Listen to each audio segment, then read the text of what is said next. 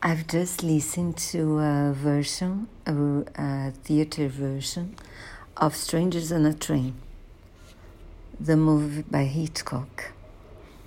It was played in the Lux Theater, and I was impressed with the quality of the sound. In a special role is Patricia Hitchcock was his daughter, and the story is very well told in only three acts. Good actors, all of them. The story is wonderful. I love the film.